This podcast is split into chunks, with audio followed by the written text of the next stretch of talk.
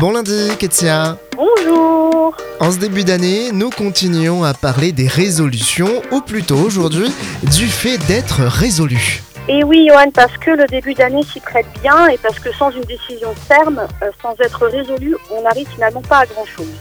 Alors comment s'assurer que ces fameuses résolutions ne soient pas juste des vœux pieux? Avant tout, pour tenir une résolution, il faut s'assurer qu'elle soit précise, qu'elle soit identifiée. Je vous donne un exemple. Si vous dites je vais me mettre au sport en 2021, c'est trop flou.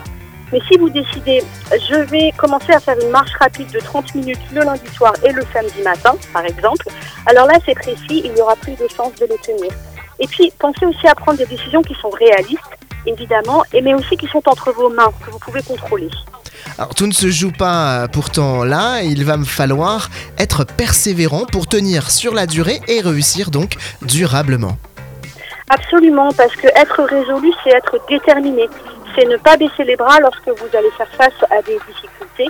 Et pour moi, la persévérance est indissociable de la discipline. C'est-à-dire mettre en place des routines qui ne font peut-être pas plaisir sur le moment, mais on sait que c'est pour mon bien.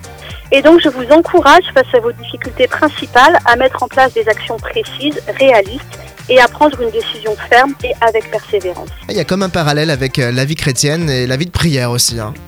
Oui, j'aimerais justement terminer par ce verset de Romains 5, 4 qui nous dit que la persévérance produit la victoire dans l'épreuve et que la victoire produit l'espérance. Merci Katia, à la semaine prochaine où nous parlerons de la santé mentale et physique. Au revoir à tous.